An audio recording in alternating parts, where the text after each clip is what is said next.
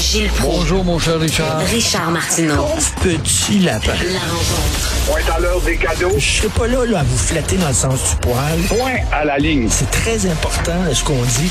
La rencontre pro martineau Gilles, aidez-moi à comprendre Dominique Andelade. Je ne comprends plus rien.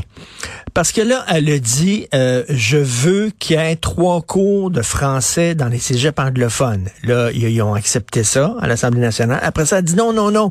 Ah, c'est épouvantable. Il faut pas qu'il y ait trois cours de français. Voyons donc, ça n'a pas de sens. Euh, c'est mauvais pour les anglophones. Et là, elle dit si elle était premier ministre, finalement, elle maintiendrait les trois cours de français. Elle n'arrête pas de changer d'idée. C'est effrayant.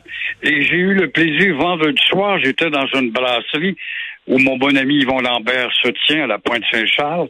Il y avait du monde là-dedans. Comment se fait qu'il y a tant de monde? Ah ben, le Parti libéral est ici, puis euh, Dominique Anglade s'en vient. Ah ben, ça, c'est une bonne. J'ai hâte de la voir et euh, de la complimenter sur le fait qu'elle change d'idée à tous les trois quarts d'heure. Alors, quand elle est rentrée, crois-le ou non, elle m'a reconnu, j'étais assis sur les tabourets le long du bar. Et là, elle a viré de bord son regard pour se darder vers l'allée de droite où les jeunes libéraux naïfs l'attendaient. Et euh, évidemment, on en a une preuve qu'en politique, cette femme est tellement euh, changeante et imprévisible euh, qu'elle est en train de ruiner la crédibilité de son Parti ben libéral. D'abord, faut-il se rappeler que cette femme a été à l'exécutif de la CAC elle a changé d'idée et a passé au Parti libéral parce que Legault était un, un fanatique. Mais elle avait vu que dans Saint-Henri, elle avait une chance de se faire élire étant donné qu'elle était haïtienne et il y a une forte population de couleur qui est là. Et ensuite de ça, face à la victoire écrasante de Legault, là, là, ça n'a pas de bon sens, il faut devenir plus nationaliste. Ah, whoop, whoop, whoop, il y a des coups de téléphone de la minorité rouge pétante et qui la manipule. Alors là, on va devenir plus osial. Puis tout d'un coup, non, pourquoi pas devenir plus écologique? On va rallier tout le monde. Et maintenant, elle se fait plus généreuse en baissant les impôts. 2000 dollars de moins sur tes impôts, mon cher Richard, si elle est élue. Et maintenant, dit que François Legault divise les Québécois. C'est Legault qui a rallié quand même la plus imposante majorité. Et elle dit qu'il divise. Comment tu peux diviser s'il a rallié la plus imposante majorité? Alors, et là, Legault ose parler que l'immigration est menaçante parce qu'on la contrôle pas. C'est pas tout à fait la même chose de ce qu'elle peut dire. C'est épouvantable, diviser le pays comme le Legault le fait. Alors, est-ce qu'elle aime mieux l'immigration entre les mains d'Ottawa et des Canadiennes avant d'être des Québécois? Alors voilà la femme qui euh, pratique du terrorisme psychologique et euh, évidemment en dénonçant le nous, le nous de Legault. Pourtant, quand tu regardes les autres partis d'opposition, quand il est question de l'identitaire, eh bien majoritairement, Legault ramasse 78% Alors il est grandement temps qu'on parle du nous, au contraire. Je comprends rien à Dominique Andelade. Entre, autres sur les cours euh, de français au cégep anglophone, elle ne cesse de changer d'idée. C'est vraiment incroyable. Euh, Simon Jolin Barrette qui a accordé une entrevue euh, assez étonnante au Journal de Montréal en disant on devrait, lorsqu'on adopte des lois, que ces lois soient assujetties à la charte québécoise des droits et libertés, mais pas à la charte canadienne. C'est une très belle idée. Il a un bon mm. argument. Jolin Barrette est sans doute plus lucide euh, du Conseil des ministres euh, du Québec de Legault. Et au lieu euh, d'être à la remorque de la charte d'abus, charte d'abus, qui est le cadeau de nos avocats par Pierre-Éliott Trudeau, pour euh, imposer justement au Québec la charte qu'on n'a pas signée de 1982. Il veut que le Québec soit assujetti à la charte du Québec votée, rappelons-le, par Robert Bourassa.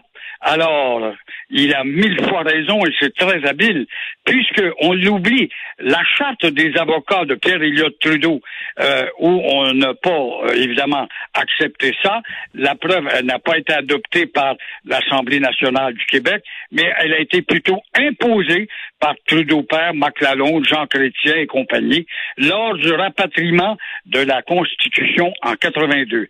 Alors, à l'heure où notre langue n'a jamais été aussi menacé, ben, nous voyons euh, justement une urgence d'écrire une constitution pour le Québec. On a le droit de se doter d'une constitution interne pour le Québec et c'est en plein ce qu'est en train de faire Jolin Barrette. On peut pas faire autrement que lui souhaiter bonne chance et j'espère qu'il va ramasser l'appui quand même de certains partis d'opposition.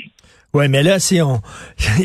D'un côté, comme disait Philippe Vincent Foisy euh, un peu plus tôt euh, à l'émission, euh, d'un côté, François Legault dit, moi, je suis Canadien, fièrement Canadien, il faut rester au Canada, tout ça, mais de l'autre côté, on veut rien savoir de votre Constitution, puis on veut rien savoir de votre Charte des droits et libertés.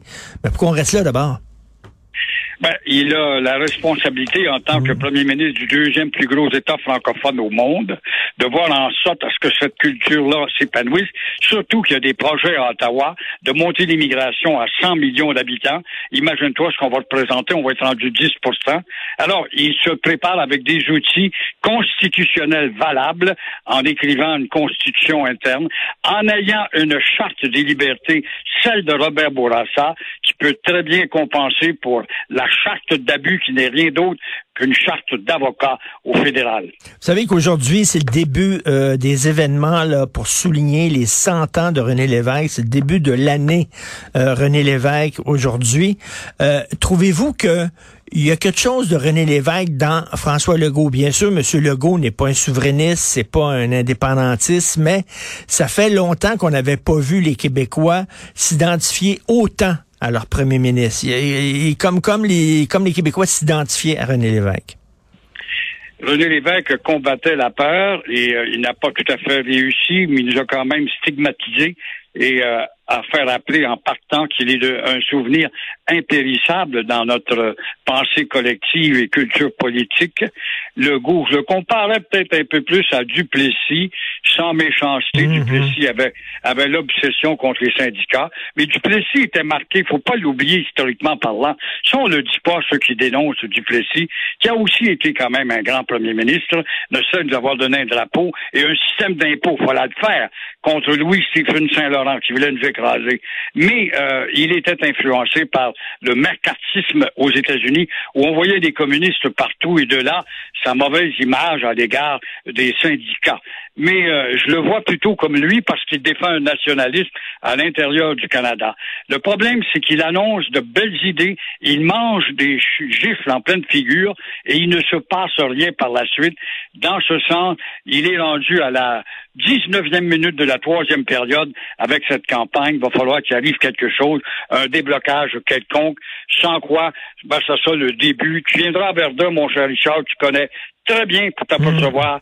que cette ville n'a plus un apport de francophones important. Et en terminant, j'ai pensé à vous aujourd'hui en lisant le journal de Montréal. Il se prépare un documentaire sur le petit train du Nord. Je trouve ça très bon hein, comme euh, objet de documentaire, comme sujet de documentaire, effectivement, la colonisation du nord du Québec. C'est très bien, c'est une très belle, belle page d'histoire. On est à l'époque d'Honoré Mercier, où mm. le curé Labelle devient même un sous-ministre, c'est une première dans l'histoire de la Confédération. Il se fait le promoteur du train du Nord. Si on s'amuse dans le Nord avec des maisons de millionnaires maintenant, sur le bord des lacs, avec des vues imprenables, si on fait notre petit pharo puis nos athlètes, ces pentes de ski, ces terrains de golf, on l'oublie. On est rentré dans la société des loisirs. Tous ces petits verbeux richissimes et bourgeois oublient que le Nord a été développé avant tout grâce à la perspective du curé Labelle. Pourquoi? Parce qu'il y avait des fuites, des exodes incroyables, des nôtres qui débordaient la vallée du Saint-Laurent par le haut taux de natalité et on était bloqués sur nos terres.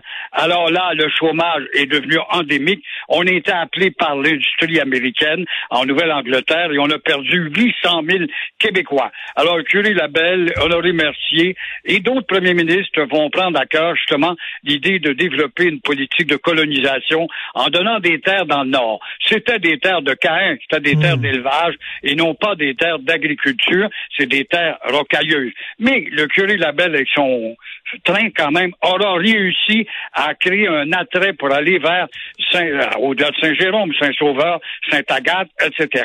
Et euh, aujourd'hui, ben, c'est rendu un potentiel économique incroyable.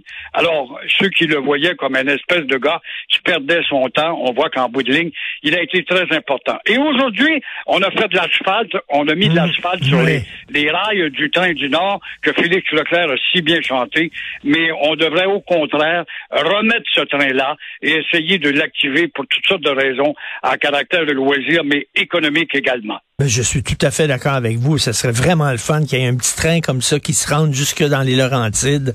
Merci beaucoup, Gilles. À demain. Bye. À demain. Au revoir.